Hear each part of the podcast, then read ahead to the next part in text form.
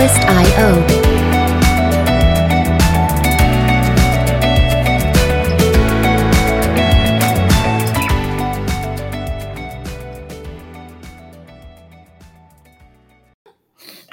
真的真的还好，因为其实我也是不是很开心离开米华。其实真的、哦，因为因为我觉得他们其实，我我我以前做演员的时候嘛，我在外面，我觉得他们其实，呃，做演员的身份上，他们很照顾演员。其实哦，我知道你好像有一段时间去做行政，但是你不很不开心。对，做道具。对，做道具那。我我我觉得工作不会很难，工作不难。嗯，但是你就是杂事很多，杂事很多，那有时候会被阴。什么叫被阴？被阴就是说，呃，例如说，呃，今天我们要排戏啊，我道具都准备好了，然后制作人就来，制作人说什么？知道？制作人的意思是说要用全新的道具，场上用的，然后马老师就会跟我讲说，为什么要用新的？打坏你，你要你要负责修呢？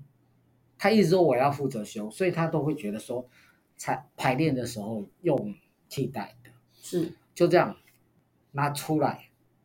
马老师跟我讲收进去，再拿一套旧的出来，然后呢，制作就两边的指令不一样，对，但是会用心的，绝对不是那个行政讲的，一定是行政不不，他又他只是传达，他又没有。对啊，行政只是传达，他讲白一点，他有什么决定权？他也不懂。对，好，那老师我们可以开始了，然后，然后我会先自我介呃介介绍老师出来，嗯，然后介绍出来之后就会就会请老师自我介绍，跟大家打招呼啊，然后自我介绍这样子。我想老师很会跟大家打招呼。好，嗯，那我们来喽。Hello，欢迎大家来到台北大哥斯乐园的现场，我是 Jasper，大家过得好吗？今天呢，我邀请到了我的一个朋友，这个朋友是音乐家，呃，他是我的好朋友，来，请跟大家介自我介绍一下。Hello，各位台北斯乐园的朋友，呃，对，大家好，呃，我是快乐的笛子。演奏家，嗯，我叫舒静，然后我也从事教学的工作，这样子，对对。然后目前最主要就是以各种音乐的国乐，嗯，我的笛子是中国竹笛，嗯，这个比较少数。那就是以国乐的各种演出，然后还有教学生，我目前最主要的工作这样子，是。其实我觉得老师很客气哦，因为我那时候呃想要邀请老师来上节目的时候，老师说我要带笛子去吗？我说哎呦好重哦，老师不不要带。老师说又不是古筝，对，又不是古筝，对，那个是当初那个选择乐器的时候就已经想好了，千万不要学太大的乐器。可可是啊，其实老师真的是吹笛子，是笛子不止一种啊。呃，对，如果以中国竹笛的话，呃，它从最小支的到最大支的就都要吹，跟西洋西洋的长笛还有短笛不一样，就是西洋它的呃它的长笛跟短笛分类非常的明确，就是我是吹长笛的，我就是吹长笛，它不会就是说，哎，我今天需要短笛，我就拿出一支短笛来吹。可是，呃，中国笛子的话，它就是你一个人，然后你从最小支到最大支，你就要吹。然后看到时候乐团编编制的需求，你就要，或者是说你被分配到哪一个声部，你就是吹那个区段的笛子这样子。对，中国竹笛是这样子。嗯，那老老师虽然是音乐，呃，我是说音乐家，就是吹笛子或者什么，演出的时候你们也要化妆吗？呃，看状况。如果说是那种躲在幕后的。就不需要啊，或者是说，呃，因为我跟 Jasper 是在明华园的时候认识的，对对对对，就是我我们那个时候是我是参加那个明华园他歌仔戏电视台的录影，那因为我们就是在幕后啊，我只要出声音啊，所以就不不需要化妆。对，那如果说当然就是如果有那种呃你要上台面的，或者是有时候可能有些人的结婚，或者是很多的婚宴，哦、一些场合你，你你需要人家会看到你的，你是一个正式在台上的演出的，啊、呃，或者是呃，我们有正式，我也有正式的大乐团，百人编制的，嗯、我们前呃上个月才在国家音乐厅演出完，那那个因为有录影的需求。都是现在都是四 K 哦，对对对，然后我们的指挥老师就会要求我们一定要化妆，他说不然全部都上传了，那个没有化妆很可怕。对，还是有这方面的需求。我我刚刚会问这个问题，是因为我刚刚遇看到老师的时候，我吓一跳，老师也太重视我们今天的录音了吧？对啊，因为想说很久很久没见了。对啊，我就哦哦，老师没有，今天只是稍微一下而已。哦，稍微一下，稍微的一点底妆底妆而已，底妆而已。对对对，正正式上台的话会，会会再更更更多，因为因为有时候会有画面的需求。对，好，那我们来介绍一下哈，呃，老师是是从哪里学音乐学成？呃，学音乐哦，好，我我的我的。经历其实蛮特别的，因为当当初你跟我说，我就说你要你要找我聊一聊嘛，想要录个节目，然后我不是问你说你要我聊什么主题，因为因为其实我很多主题 都可以聊，哎，美食也可以。对，我我我那个时候认识老师的时候，因为我们有时候录影要等要等等很久，等很久嘛，然后老呃我们就跟老师聊天，知道老师住知道我住板桥，那个时候老师也住板桥，对，我那时候住在板桥。然后老师就开始对裕民街夜市，呃，那个叫，就是裕民街夜市的小吃有有涉略，有涉略，对，我就介绍你，就是说，哎，那边是一个非常好的地方，这样子。然后老师跟我介绍了几间，因为我就住附近，对，我住板桥，对，所以其实真的都很好吃，哎，嗯。后来我们那时候就做了一集，叫做呃吴雷的。玉米街夜市是，后来我发现哦，现在好多人介绍，对，那是后来才红的，对，后来才红。那那个时候我就觉得哇，我们走了很前面，是。然后那是因为林老师走了比我们更前面，是对，所以对，那 对我们离我为什么要离题？好，那我们回来，那老老师是呃，是从什么时候开始进入学习，就是接触音乐这样子？对，呃，其实我。我不是从小学音乐的人，然后我是我念我专科的时候，然后是误打误撞，我是念的一个嘉义农专。嘉义农专，对，这个你不知道对不对？嗯，有听说吗？呃，可能有，可能没有。有听说，就是就是，反正那时候就是念了一个嘉义农专那，那会去念那个学校是因为，因为我们我家里环境不好，然后反正就是，呃。我就觉得我想要念，我我是可以念书的人，那但是我我就觉得说，我那个时候考高中，我高中其实考得还不错，可是我就觉得就是说，我如果念高中未来的三年，我就是只有一条路，我就是一直念书，因为就是为了三年后，我就是必须要一定要考上一个好的大学，对，那如果我念专科。我念，因为我们那个时期是通常会去念五专的，都是高中考不好，就是我们那个年代都是高中考不好的才会去念专科这样子。可是我那个时候其实我高中考的不错，可是我只是觉得就是说我念高中的话，我就要三年，我全部都要一直念书诶，这样。那我不是不能念，我是稍微看一下书就可以把分数考得很不错的人这样。我只是觉得，但是我不想要把我所有的时间都。花在念书这件上面，这件事情上面，因为我觉得很无聊。然后那个时候我就我就我就跟我妈说，我想要念五专，因为我觉得念专科的话，进可攻，退可守。嗯，就是我如果不想念了，至少我还是一个专科生。那我还想继续念，我还是可以考插班啊，我还是可以继续念大学啊。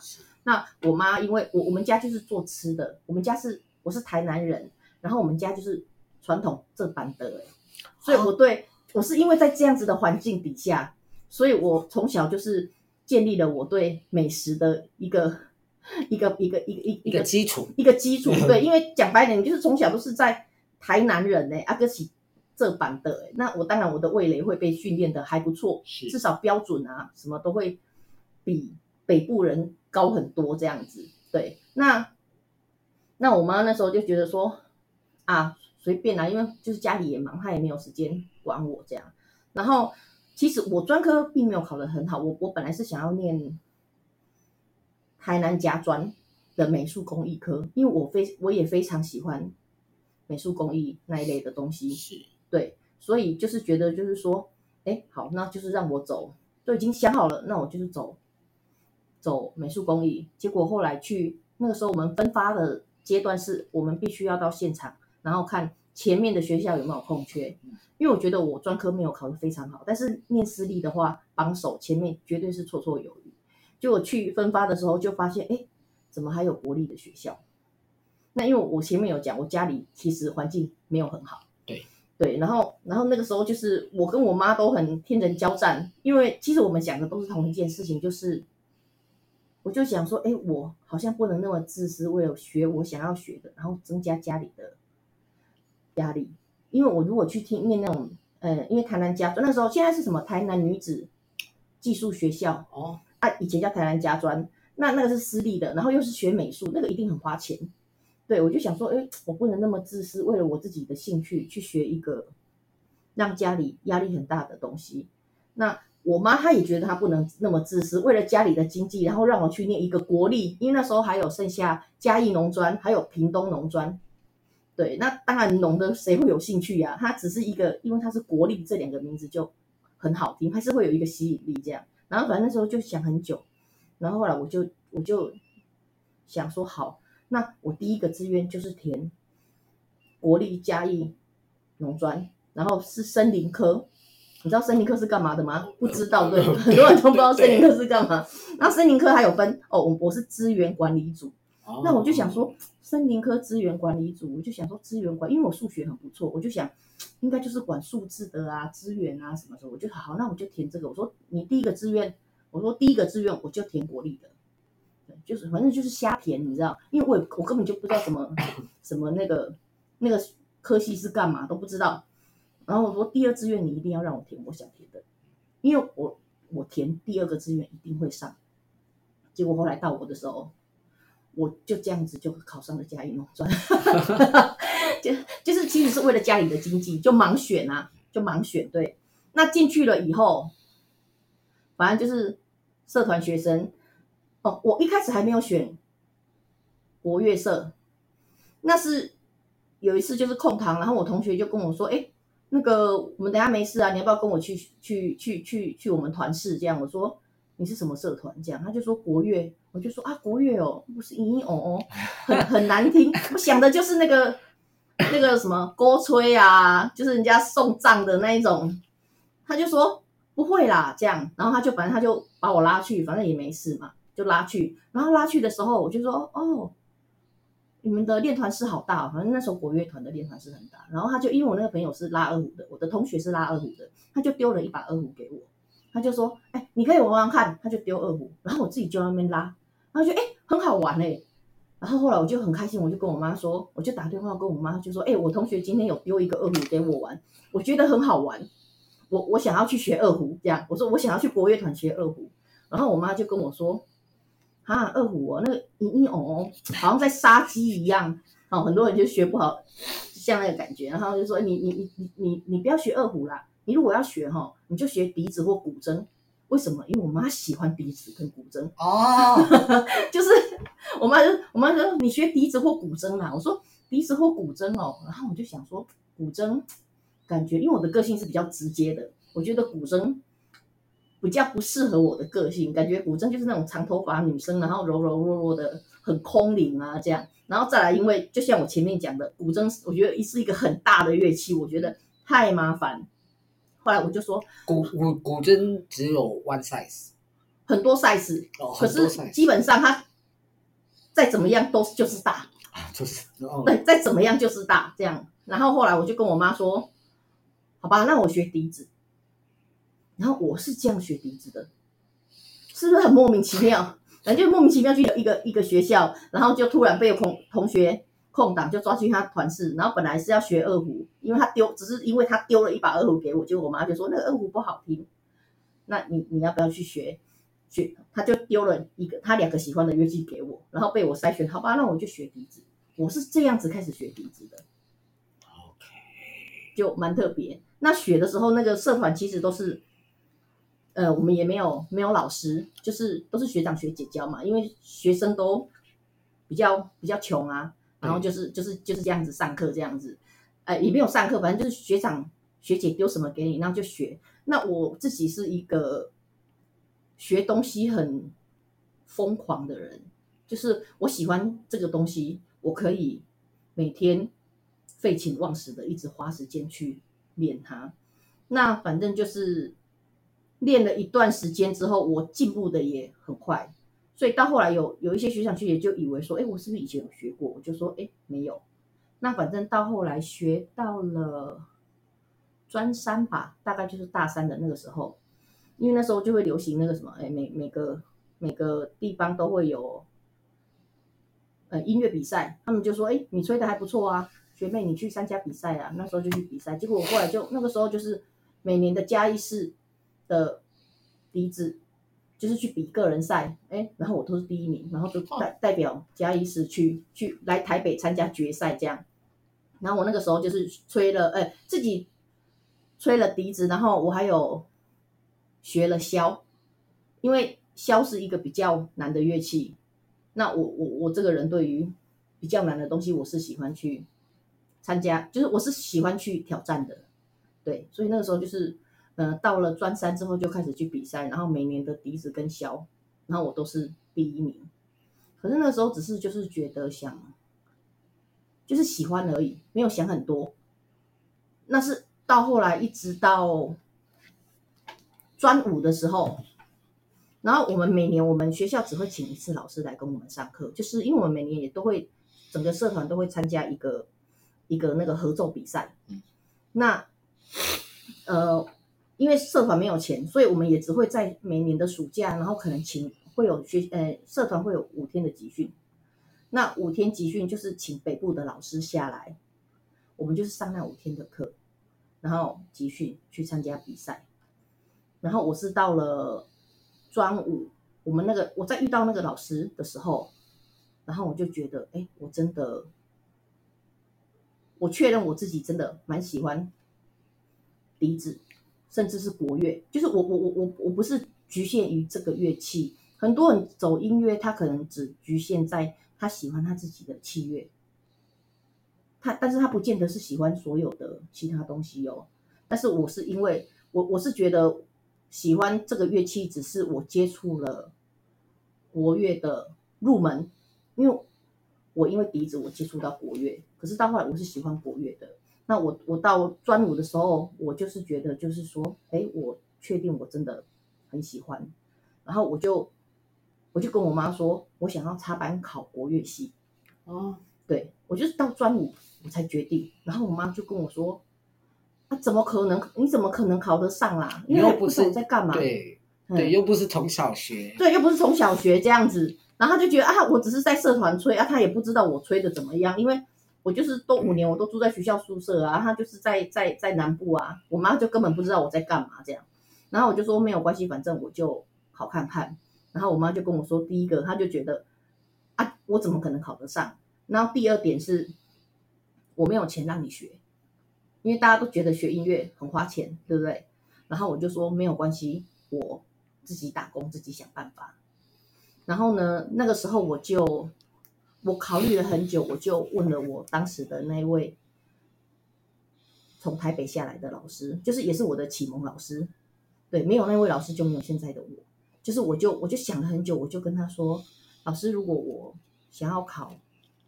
插班考国乐系，那我如果去台北找您上课，您有空吗？然后他听到，他应该蛮惊讶的吧，因为我毕竟是在嘉义，然后他在台北，他那个时候是文化研究所的学生，他大我没几岁，就是一个很优秀的年轻人。然后我就说可以，因为我想好了，然后他就才。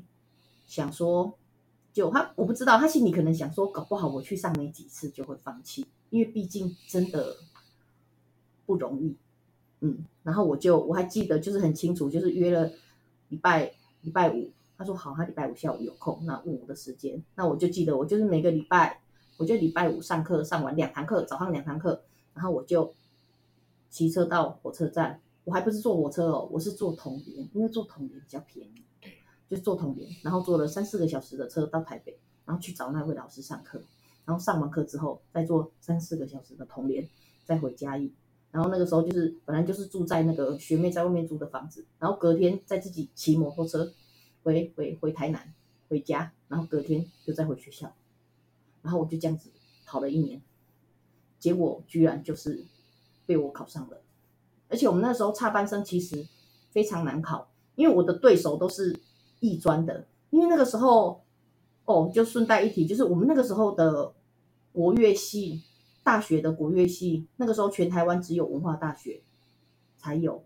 那个时候的台艺，就是那个呃板桥那一间台湾艺术大学，是那个时候还也是专科部，所以等于就是说我如果要考插班，我也没有别的选。我就是只有文化大学，所以我的对手都是什么？一定就是艺专的，是，对，所以其实其实不容易啦。但是我觉得就是因为我有遇到很好的老师，对，然后再加上就是当然我自己也很努力，然后我就这样子就跌破大家的眼镜，就考上五乐系，对，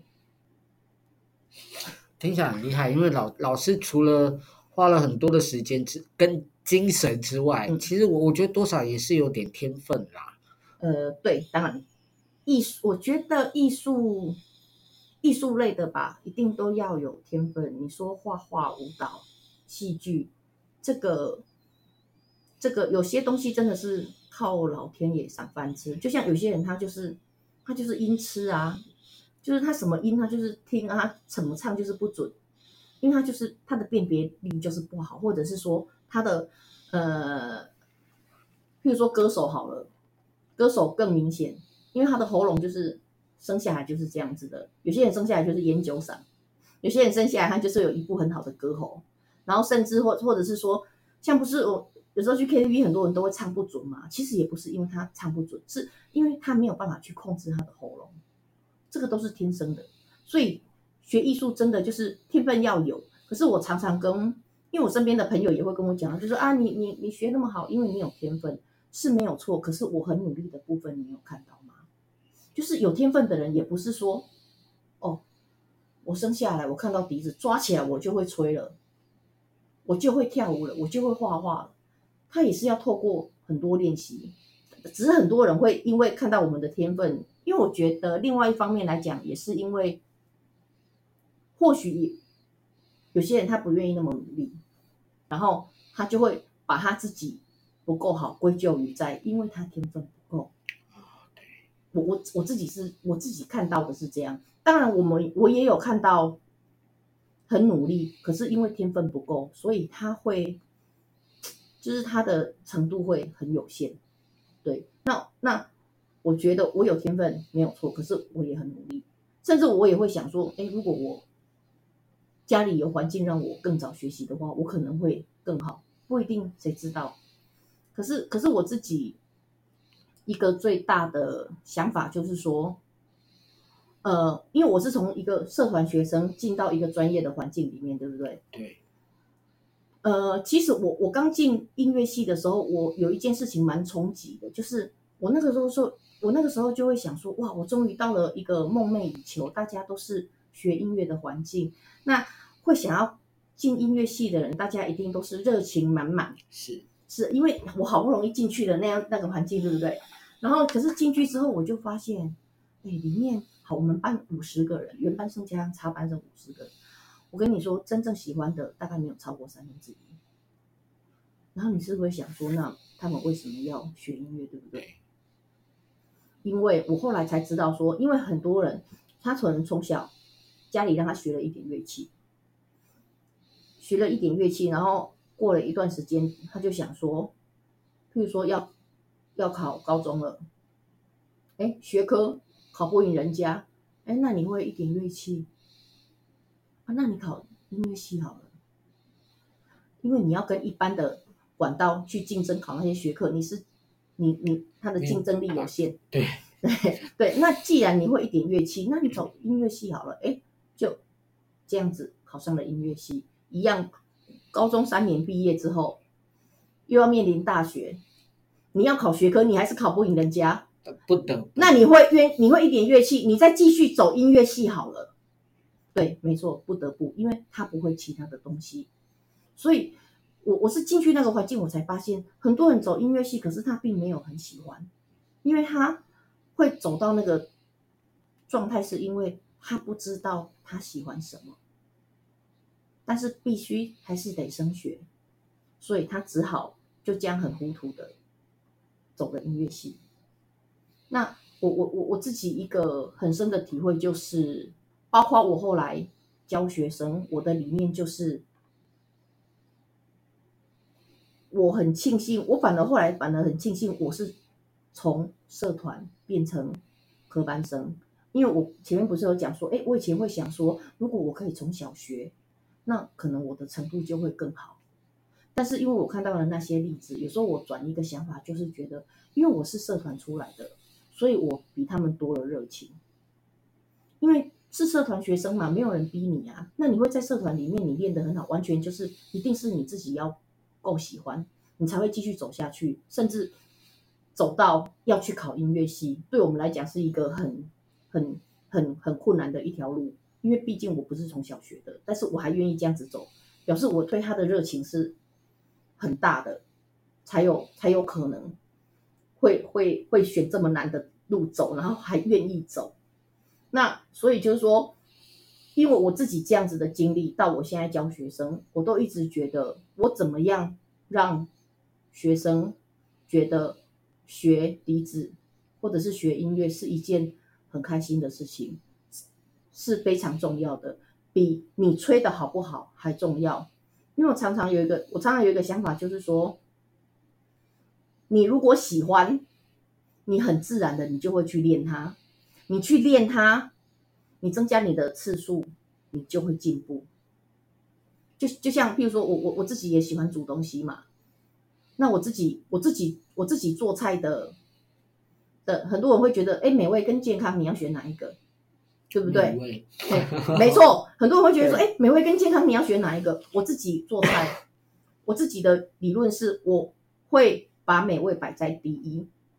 当我可以把它做的好吃之后。我再来去平衡，我要怎么样可以让它健康一些？因为我都想说，你做的再健康都没有人吃，是有什么用？是吧？我这个超级健康哦，健康食物，然后大家说我知道很好啦，可是我不吃，因为我不喜欢吃，那都没有用。所以我都觉得就是说，你你要让人家很开心的去，先去接受这个东西，那我再来怎么样从你接受的。我再用别的方法去训练，训练到我要的东西，或者是好，我们回到，因为我一直觉得我我常常会把我的音乐跟食物连接在一起，我觉得它很多东西很多观念都是相通的。我把它做得很好吃，我知道好吃了以后，哎，我来减油，我不要那么油，我不要那么咸，或者是说哦，可能它本来是要用炸的，那我把它改成用煎的方式，它它就会稍微相对的健康很多，可是美味度不变。这样子吃到我食物的人，他就会觉得就是说，哎，这是一个他他其实他也没有那么罪恶啊，但是他很美味，他会想要去吃它，这样才有用啊。不然我说我做的很健康，但是没有人要吃，这个对不对？像你是老饕，你就会我刚才讲一个美味跟健康，你会选哪一个？美味。对，谁谁会在那个我一天很累之后，我好累哦。来，我来一个无糖豆浆，你会觉得生无可恋，一定好累哦。我来一个咸酥鸡，对，听到就很爽，对不对？好，我要买可乐。对啊，我好累哦。嗯，好，那我来个，我来吃个素食跟无糖豆浆好了，你整个心情就会更差，对，更对，雪上加霜，雪上加霜。对啊，所以我就觉得，就是这个是一个蛮蛮有趣的。所以，所以就是说，包括音乐，我我我我让我的学生。因为包括现在我有很多的学生上课，因为我有自己的频道，哦，我自己的音乐频道。那我音乐频道我录了很多 cover，所谓 cover 就是说可能一些流行歌曲，然后我用鼻子来诠释它这样。那我一开始会做这个事情，是因为学生跟我点歌，然后我就想说，哎，好吧，那我就来录一个，那个也没有盈利，因为你只要是 cover 的歌曲，它有版权，都是归在一开始有版权的那个公司，所以我录 cover 也不是为了盈利，就是第一个给自己做记记录，第二个是，哎，有时候学生他会想要练一些东西，那我录了，他可以跟着去去演奏，那跟着去演奏，就像我讲的，他他觉得这个曲子他很喜欢听，虽然他吹的不好，可是他会他稍微会跟了，他跟着一直练一直练，那练很多次。吹了很多次，他有练习，他很自然而然的，他就会进步了。但是这个练习的过程中，他不会觉得很枯燥。这个是这个是我觉得是很重要的，因为因为我就说我是从社团生变成科班生，所以我一直觉得就是你怎么样让这个热情不熄灭，这个比你学的好不好还要重要。你只要不熄灭，那你稍微再努力一点，你都有机会比比比人家好。就是包括，譬如说我我我刚开始考进去的时候，我我也会觉得，就是说，啊，我的程度一定没有很好，因为我们班绝大多数都是从小学音乐学到大，所以我都觉得说，我的我的基础、我的底子，我学音乐的年龄都没有人家好。可是我后来进去才发现，哎，不会，我并没有比人家差，甚至还比可能比很多人还要再再优秀一些。赢的不是不是不是因为我学了多久，是因为我的。热情比他们多，所以我愿意花很多时间在所谓练习音乐这一块，或者是我在演奏的时候，我是享受的，而不是说哦，因为今天要考试了，因为我们有会有主修考嘛。那很多人面对主修考，他就会很痛苦啊，因为他其实也不见得，就像我讲，他不见得喜欢练，但是为了考试，他得去练。对，他是为了要去应付，他为了要毕业，他需要去去练这些东西。可是对我来讲，就是他是一个，我会觉得说，我今天练好了它，我我自己可以成长，我可以进步，所以我很我是很开心。我觉得心态会不一样吧，后面得到的结果就不一样，就会不一样。对，那嗯，因为老师在一开始有跟大家讲说，其实你有做了很多，呃，现在是做演出的工作，是。那您是怎么样进入业界？就是毕业之后，也呃，我其实，在还没毕业的时候就就开始经营了。哎，应该也不是说经营，就是说，包括学生或演出的部分，那一定会有可能人家有需要人的地方啊。那至少我技术好一点，那人家当然会会会先想到，会先想到我嘛。譬如说，包括我，哎，我跟你是在棉花园认识的，那为什么人家会找我去那边？一定也会觉得，就是说啊，譬如说，哎，我今天我我今天缺了一个笛子哦，然后啊，我有认识一个还不错的，哎，我就这样进去了。是一一开始都是一定要有相关的人，然后我们也要会让人家想到你这个名字。讲讲白一点，吹笛子的也不是只有我，有很多人呐。那为什么会想到我？那一定刚好就是哎，有认识这个。圈子的人，然后刚好有这个空缺，然后我就进去。那进去如果表现还 OK 的话，那人家有人家有需要，他会他就会一直在，就是会有一个循环。是，对。所以你说找工作，其实我也没有投过履历。哦，没有投过履历。没有。你没有参加过 audition？没有，没有。真的。对，就是很多几乎学音乐的吧，就是。反正一开始就是哦，可能哪边要教学生有缺课有空堂不行，然后就先从代课，那代课觉得你不错，真的有缺了或者是干嘛，就开始变成正式的，或者是有演出的 case 工作，都是因为这样子介绍。那因为人家找我们去代班或者是干嘛之类的，讲白点，我就觉得那就是一个试用嘛。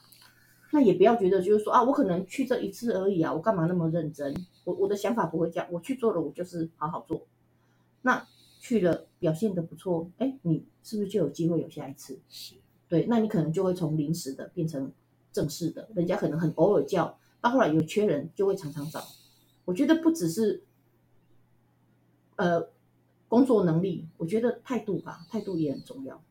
嗯，所以就是我我也没有，就是没有参加，我后来才才想到这件事情。哎，对啊，什么投履历没有没有没有都没有过。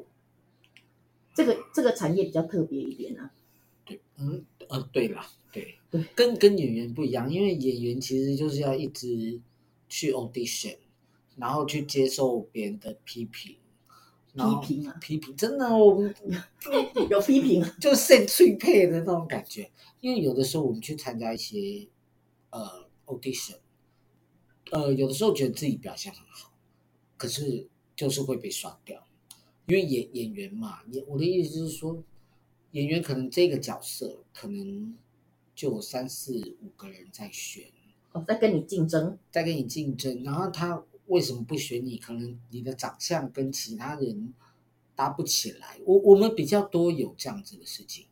那老师音乐剧，嗯、呃，现在也是会有，也是会有，早期比较少，但是现在，呃，因为现在，呃呃，我们的产业因为走到后来会有一些比较所谓的女子团，就是穿的很漂亮，然后呢，嗯，他们边演奏边跳舞，然后穿 比较比较漂亮或者是比较少的衣服，像这个他们进去。其实也是现在有这种产业哦，而且很多，然后他们的 case 都还比我多。啊、他们进去就不是看你的技术了，看你身材好不好。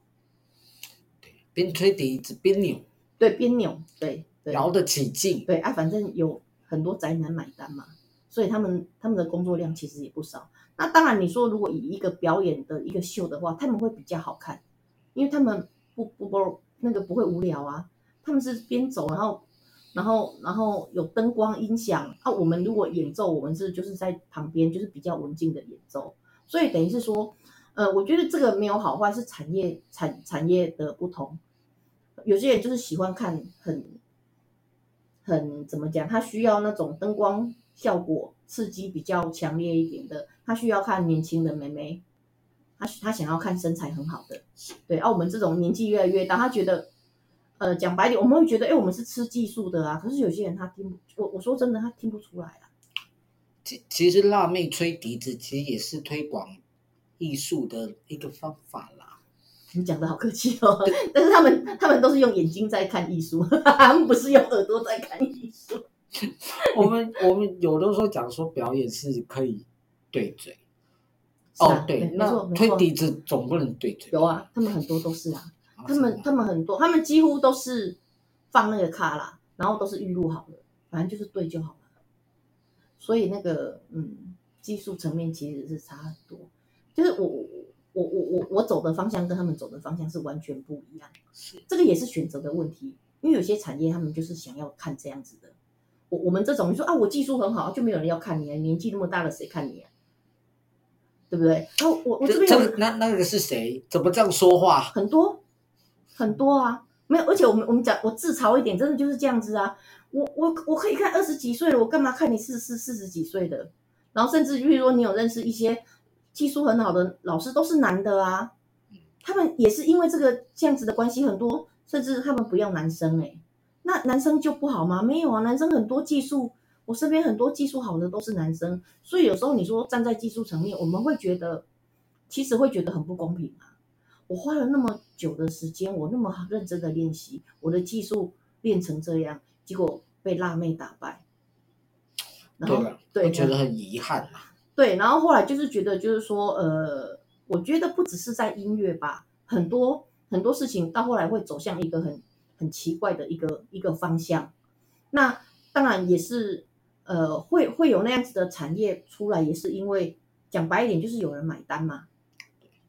然后甚至买单的人比听我们这种技术的人才要多嘛，就是大家可能会愿意去看，就是低胸穿很少的，然后弹的不怎么样的一个辣妹在那边弹古筝，然后一场我上次有听我看到一个什么，好像破千万的一个 YouTube，然后人家就给我听，我就天哪，是在弹什么东西这样，我不知道是古筝还是什么乐器，然后但是就是穿低胸，他胸部很大。对，他镜头包是，就是你你在看，你不是看他弹古筝，你是看到他的胸部。对啊，然后点击率破千万，你知道吗？古筝就在他胸部前面啊。对不对？然后然后那个点击点击率破千万，然后譬如说听说他有去办音乐会，然后一一一张票不知道几千元哦，一下子就卖光了。然后我们这些，我说我们上个月在国家音乐厅演出，我们这一这一群人这么练技术的，然后上面破百人，然后一张票两三百块。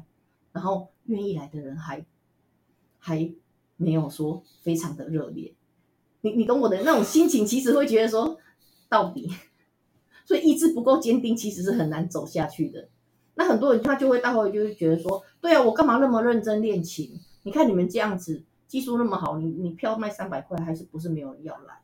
那我还不如穿少一点，几千块，大家还抢着来。所以有些东西真的是你意志要够坚定，不然你很难。持续去走你想要走的那个路，你你会被很多的诱因给，嗯，拐拐带走，对，所以就是觉得这个也没有对错，但是看你选择要的是什么。嗯，嗯，因为我跟老师刚开始认识是因为呃大爱电视嘛，吼，对，那嗯，呃老师也也吹歌仔戏场，吹啊吹啊，然后那个京剧。我也跟着京剧团，然后去去大陆巡回四十几天，都有。哇，四十几天呢？四十几天，对啊，就是整个大陆十个省份，就是都跑遍了。然后之前还有在一个呃客家的创作乐团，他们就是需要有一个国乐器的声音，然后在里面也是待了一段时间这样子。所以就是从流行到呃戏戏剧的戏剧，譬如说你讲的戏曲，戏曲。譬如说歌歌仔戏，然后京剧，然后还有我自己很很传统的，譬如说就是哦，在国家音乐厅就是一个比较古典、比较传统的现代国乐。那所以你自己有一个团？嗯，其实那个团只是就是说固定参与。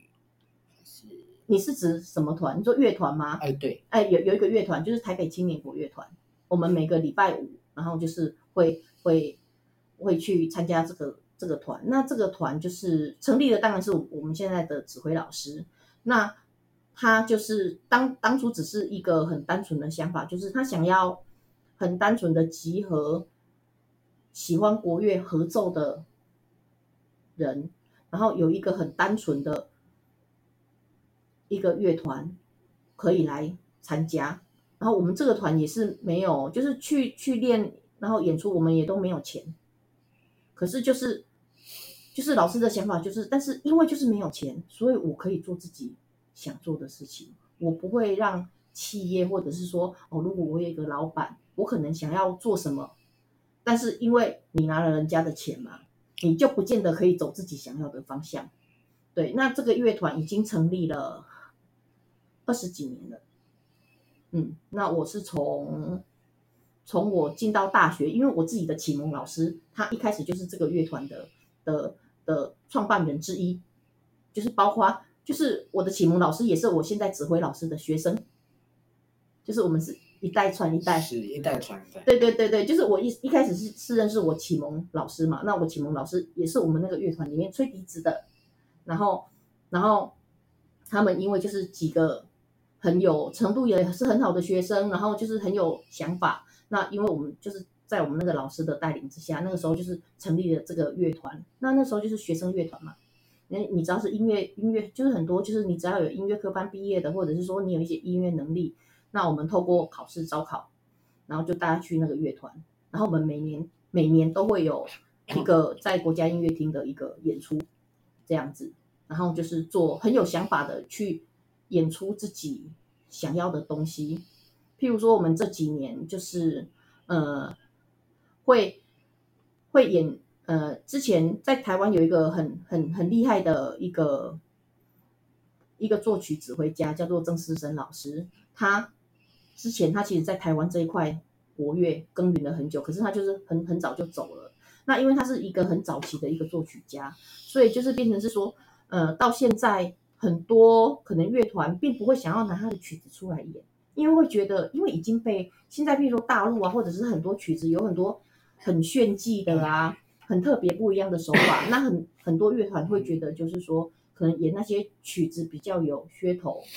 可是我们老师的想法就是觉得，就是说这些我们有一些，譬如说，包括我们乐团每年在挑选曲子的时候，我们老师是很有想法的。第一个，尽量以台湾的作曲家为主，因为因为我自己是核心干部，所以我知道很多的内内情这样。好，为什么要台湾的作曲家为主？他就说，因为呃，早期在大呃，因为至少在国乐在大陆是主流，是。那包括我们的乐器，我们我们的我们的乐器来源，绝大百分之九十都是从大陆过来的，因为他们那边经营很久了嘛。然后我们练习的曲子，也都是几乎都是大陆作曲家那边用的。可是其实后来这近几年，这近近十几年，其实台湾已经有慢慢的有出来了很多也是很不错的作曲家。那我们的老师就。我们的指挥老师就非常的有想法，他就觉得就是说，因为我说我们的乐团，我们自己可以决定自己要做什么事情，对，所以他就我们在每次在开会要讨论，就是说我们下一个年度要选什么曲子的时候，老师会有一个很明确的想法，就是第一个，我们尽量演奏台湾作曲家的曲子。为什么？他说，因为我们演的这个曲子，我们把它诠释好了。我们之后的影片都是放到 YouTube，对不对？那放到 YouTube，有机会让全世界的人看到我们的演出。那因为我们把这个作曲家的曲子演好了，很多人他听到会觉得，就说，哎，这个曲子不错，哎，是谁写的？很自然，我们就把台湾的作曲家推出去了。就是包括很多的这种可能很多人不知道的理念，但是因为我自己是核心干部，所以我很清楚。就我觉得，哎，我非常认同。我我，但是我们并不是说大陆作曲家不好，只是因为台湾的作曲家现在也很多很棒的啊。那有机会的话，我们是不是可以替他发声？嗯，然后包括就是说，包括这个作曲家，然后还有我讲的前面那个郑思生老师，因为他以前的曲子，现在很多人会觉得啊，现在谁要听这种老古板的东西？但是他的确有被保留下来的价值。那因为在以前的年代，他可能很多很棒的作品，其实并没有被保留下来。但是在经过我们的乐团把它拿出来诠释，那他这些有声资料，至少以后有人要看，他看得到。但是如果我们没有去做这件事情，或许也没有别别的乐团会去做，那可能这么很好是属于台湾活跃历史的一部分，就会这样不见了。哦，我有听说有一个曲子不错，但是找不到他的资料。对所以我觉得，就是说，为什么我会一直待在这个所谓的没有任何利益的乐团里面，是因为我非常非常认同老师的理念，然后我觉得对，那我我我们就一起来，是有有老师带着我们，那我们就一起来做这件事情吧。至少我们觉得这是有意义的，为台湾的国乐，或者是说为一些很好的、很优秀的作曲家，然后我们来，我们可以。自己决定，然后来做一个好的事情。我们不在意他有没有票房，我们不在意他是不是，因为就像我讲，今天我们我们如果是拿了哪个企业的钱，他可能会觉得说，你干嘛演这个？这个又没有人来，我又不能赚钱，你演这个干嘛？我们就必须必必须要在这样子的一个状态下被控制，对不对？所以所以为什么就是，哎，我们到现在就是一直就是。我们很辛苦的经营着，因为其实不容易。你看，我们每次上台，然后这样国家音乐厅，你租一个场地，你从下午租，然后到晚上，光是场地费就十万块。对，是的，是，然后还没有包括什么录录影，我们录影也都是要几十万，然后还有乐器车那么多人的便当，这个全部我们没有任何的赞助，我们顶多就是哦，因为我们有演出，我们可能跟跟那个文艺会申请补助。哦，那补助有下来，我们可以稍微的补贴。老师，我请教一下哈，你们不接受赞助吗？呃，看是什么样的赞助，当然是接受啊。可是就是因为之前我好像有听老师说，譬如说也是有可能有银行啊，或者是企业想要类似赞助之类。那说真的，有有人赞助我们会轻松很多。可是，在一些你说比较有名的企业赞助。他老师的意思是说，你你这样子你赞助了，那今天如果他们有什么要你去演出，你要不要去？要。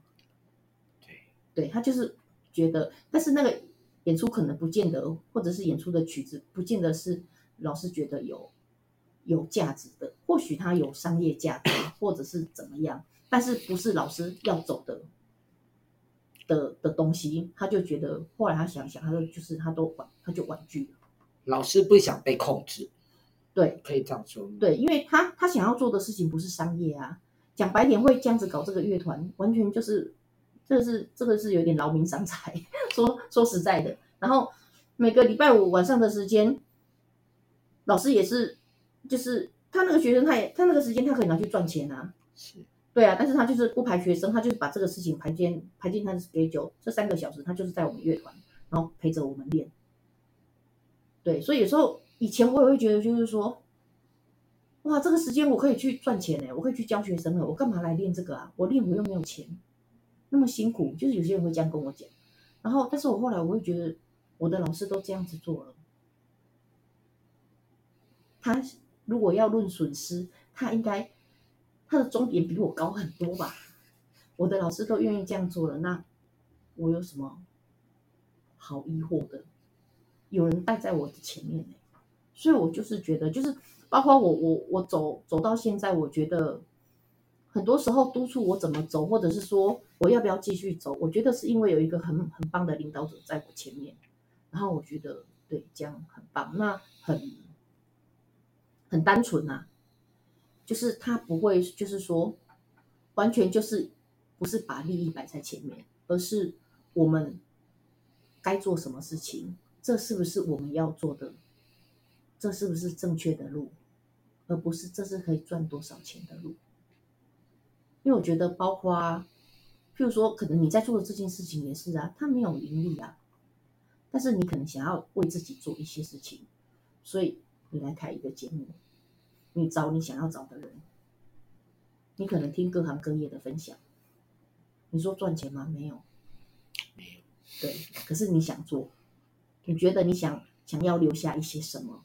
那，嗯，有人愿意跟你一起配合，OK，那就一起来做。我觉得有时候这些跟比我们所谓赚钱的舒适圈，其实会得到的心灵上的满足是多很多的。谢谢老师今天精彩的分享哦。其实，呃，我觉得在表表演艺术，就是或者是，其实我我觉得大家对于国乐界，其实都还比较陌生。嗯，对。那今天从老师他以前从呃小的时候，如从一个非科班的考上了呃文化大学的国乐系，呃，我觉得一路走来支撑的东西是。是一个热情，是对于国乐的一个喜欢的一个热情哈。那再加上说，因为老师充满热情，他会被热情的人所吸引，然后也会被有热情的人做感召哈。那我我我刚刚有认真问了老师说所谓的赞助的事情啊，因为我我觉得，我觉得我们人终究还是需要赚钱，那也行，请大家哈，呃。可以捐钱，但是不要想要控制他们。非常欢迎。对对对，我们就呃，就就就觉得认同啊。对，也也是有一些就是就是可能还不错的，然后就是私底下有有有有有赞助我们这样子，但是只是一个很单纯的支持我们乐团的一个赞助，而不是说哦，我捐的钱，那所以我们公司有办开幕活动，你们要来演出哦，我就是不是这样子的一个。形式就是一个很单纯的，因为支持，然后就就是赞助我们一下这样子。其实以前有句老话说哈，学音乐的孩子不会变坏啦，是真的，而且但是会变怪，因 为比较有自己的想法。对，我走艺术的人啊，对，会比较有自己的想法，可是这不是不好啦。哈，那我们的时间也差不多了。我们再次谢谢老师，不会不会来到我们今天的节目，不会，谢谢，谢谢。其实可以聊，其实还蛮蛮可以聊很久的，对，因为很多故事今天你也是第一次听，对不对？因为我们有时候在空档，我们也没有时间聊那么多。对啊，因为就聊天聊天聊得正过瘾的时候，嗯，来演员上哦就要准备，对对对对对对对对对，对啊，所以呃，其实真的很感谢老师今天愿意来。我我觉得我就在呃空中跟跟老师做个约定好了哦，老师明年还要来哦，明年哦可以啊，你的意思就是说再过十几天就明年了嘛？对对对对对，因为我我我觉得真的是嗯，因为我们今天主要的是老师的音乐历程嘛，是，对，然后我觉得今天还没有讲到说老师在教学上面遇到什么蠢货。对，你说蠢货嘛？哦，这个这个很多教学，对啊，教学也遇到蛮多事情的。我我今年你刚刚讲到教学，我赶快带过一下。我今年去了，因为我朋友的关系，我去了沙巴教了学生。那那边的资源是非常的匮乏，匮乏。对，所以其实我去教完我自己，我我觉得我这一趟，我今年就跑了三次，那我自己得到很多，就是从学生身上。以前以前只会一直觉得就是说，那反正我就是吹笛子啊，他就教学生啊，反正我学生也是爱，就是我我教学生是很看我心情，就是讲白一点，我我我我别我别的演出的工作可以完全可以对我的生活是没有问题的，所以我教学生我很挑人啊，第一个就是一定要自己想要学的我才要教。我不教那种爸爸妈妈逼着来学的，因为我觉得不是你自己喜欢的，我不会为了想要赚钱，然后就硬是去跟你上课。那我觉得你自己自己因为自己喜欢然后来学的，这个我才要教，才愿意教这样。所以我去沙巴教了这一群孩子，他们大概就是国中到高中的阶段，因为他们是呃六六年六年制。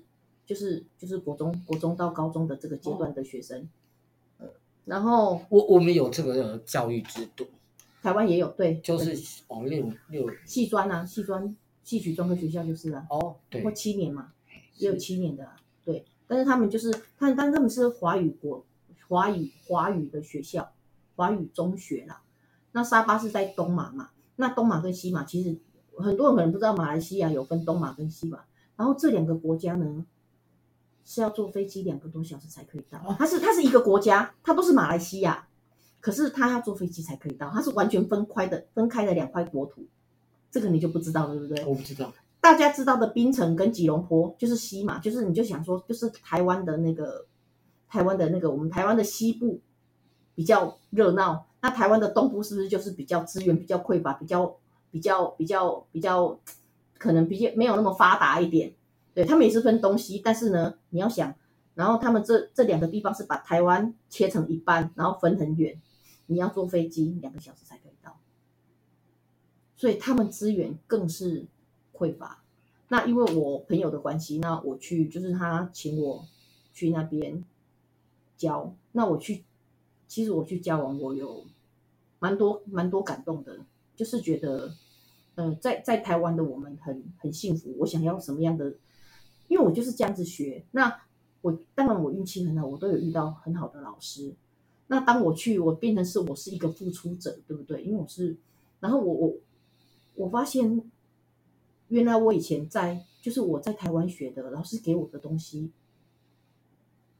在这个地方居然有人这么的需要我，所以其实，嗯，我觉得那一段经历以后有机会我们也可以来聊，就是就是这个是关于教学生自己觉得很很。很感动的一个部分，这个经历可能有有机会经历到的人也不多，对，这个是一个蛮特别的体验，所以变成说到后来，为什么我还是愿意，就是哎，因为去那边教，等于是我台湾就是要抛家弃子，我的工作要先暂停，然后什么，然后就过去那边可能一个礼拜，一个多礼拜，然后就是在那边教他们，可是我希望就是。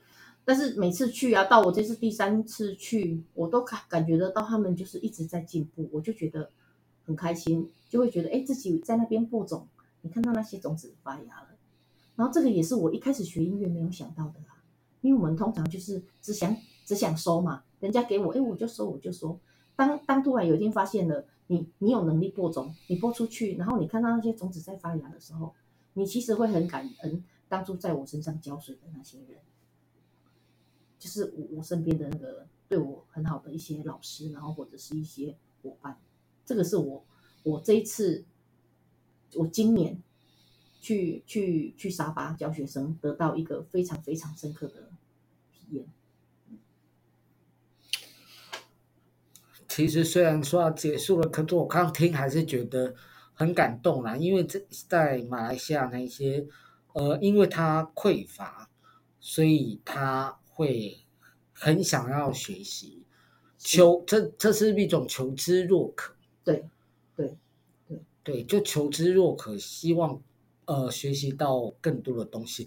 可是对于我们这种在嗯、呃，对于我们在台湾想要有什么就有什么的，对，想要什么就什么，然后好像也比较容易得到，嗯、然后理所当然这样子。对对对对对对对。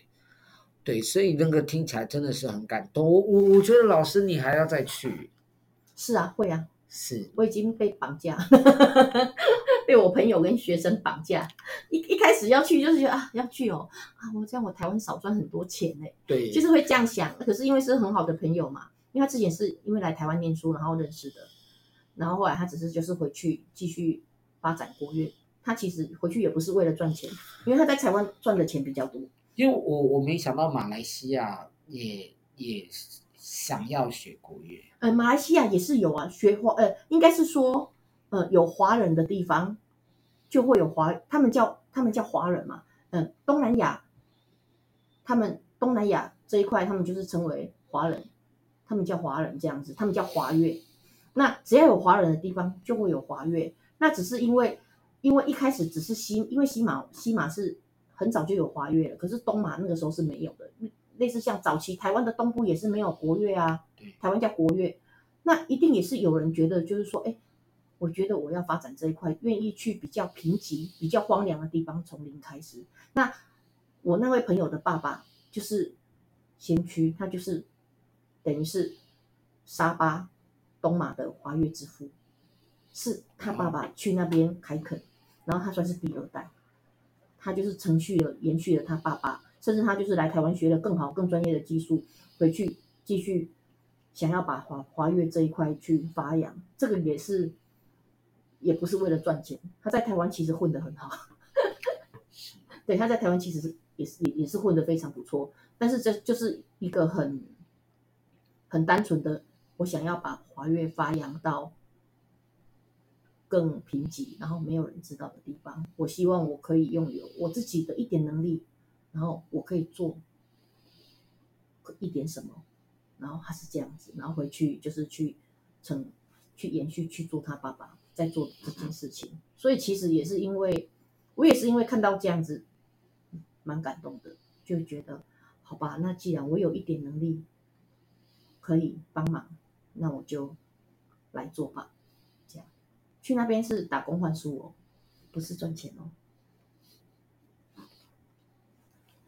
OK，对，所以这个也不是每个人都愿意做的，所以我就说，哎，每次去那边就是抛家弃子哦。小孩就说，哎，我我要去，我小孩就说，啊，你在台湾都不想教学生，你还给我跑去那么远的地方，对，还只是打工换宿。我说，可是得到的东西不一样，因为那边的孩子需要我，是这样子的心情。然后去，然后就看到他们，每次去就看到他们进步了，其实自己觉得很开心，然后就会其实也很开心自己的，一开始有选择愿意去，因为我都觉得今天我如果没有去了，他们可能还是在嗷嗷待哺之中，没有人惯养他们长大。那既然我有这么一点点能力，那我可以做的我就尽量做这样子。所以到后来就是会过去，一开始去是人情嘛，因为好朋友找我去，不去不好意思这样。到后来真的是，我记得我第一次，然后我就回去的时候，他就问我说：“那我下次找你来，你还会来吗？”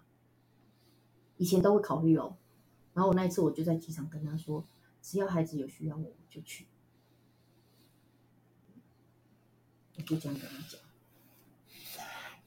真的很感人。我我我哦，我我我会觉得有人 愿意这么一直努力，其实很不容易的。是，对呀、啊，毕毕竟明明有赚钱的机会不赚，这样子、嗯、要要去做这个，可能有点吃力不讨好的工作。对，因为你也去讲白点，我也可能去播了种子，种子死掉。啊，对呀，对不对？我们有时候在做的事情，你你很努力，但不见得会后面会怎么样，有时候不是我们可以控制的。是的，对，所以我我觉得下次可以邀请老师来专门讲一集马来西亚。可以啊，可以啊，我很多东西你跟我聊吃的都可以。对对对，一一定要再来啦。那我们就要好好讨论一下，我们要聊一些什么？因为我我从来我我今天真的没有想到，我今天会跟老师聊到马嗯马来西亚这件事情。嗯，因为你你也不清楚，对，有点出乎意料，所以我我其实很期待下一次可以跟老师在 空中继续跟大家相会。那我们再次的谢谢老师今天愿意来到我们节目的现场，谢谢老师。不会，谢谢你的邀请。好，拜拜，拜拜。好吧，你再自己。老老师你很棒，删删减减吧。不，不用，不用，不用，这样有点过长。因因为我其实其实我本来是在想说，我们可以呃录个两集啦。嗯、那可是因为我。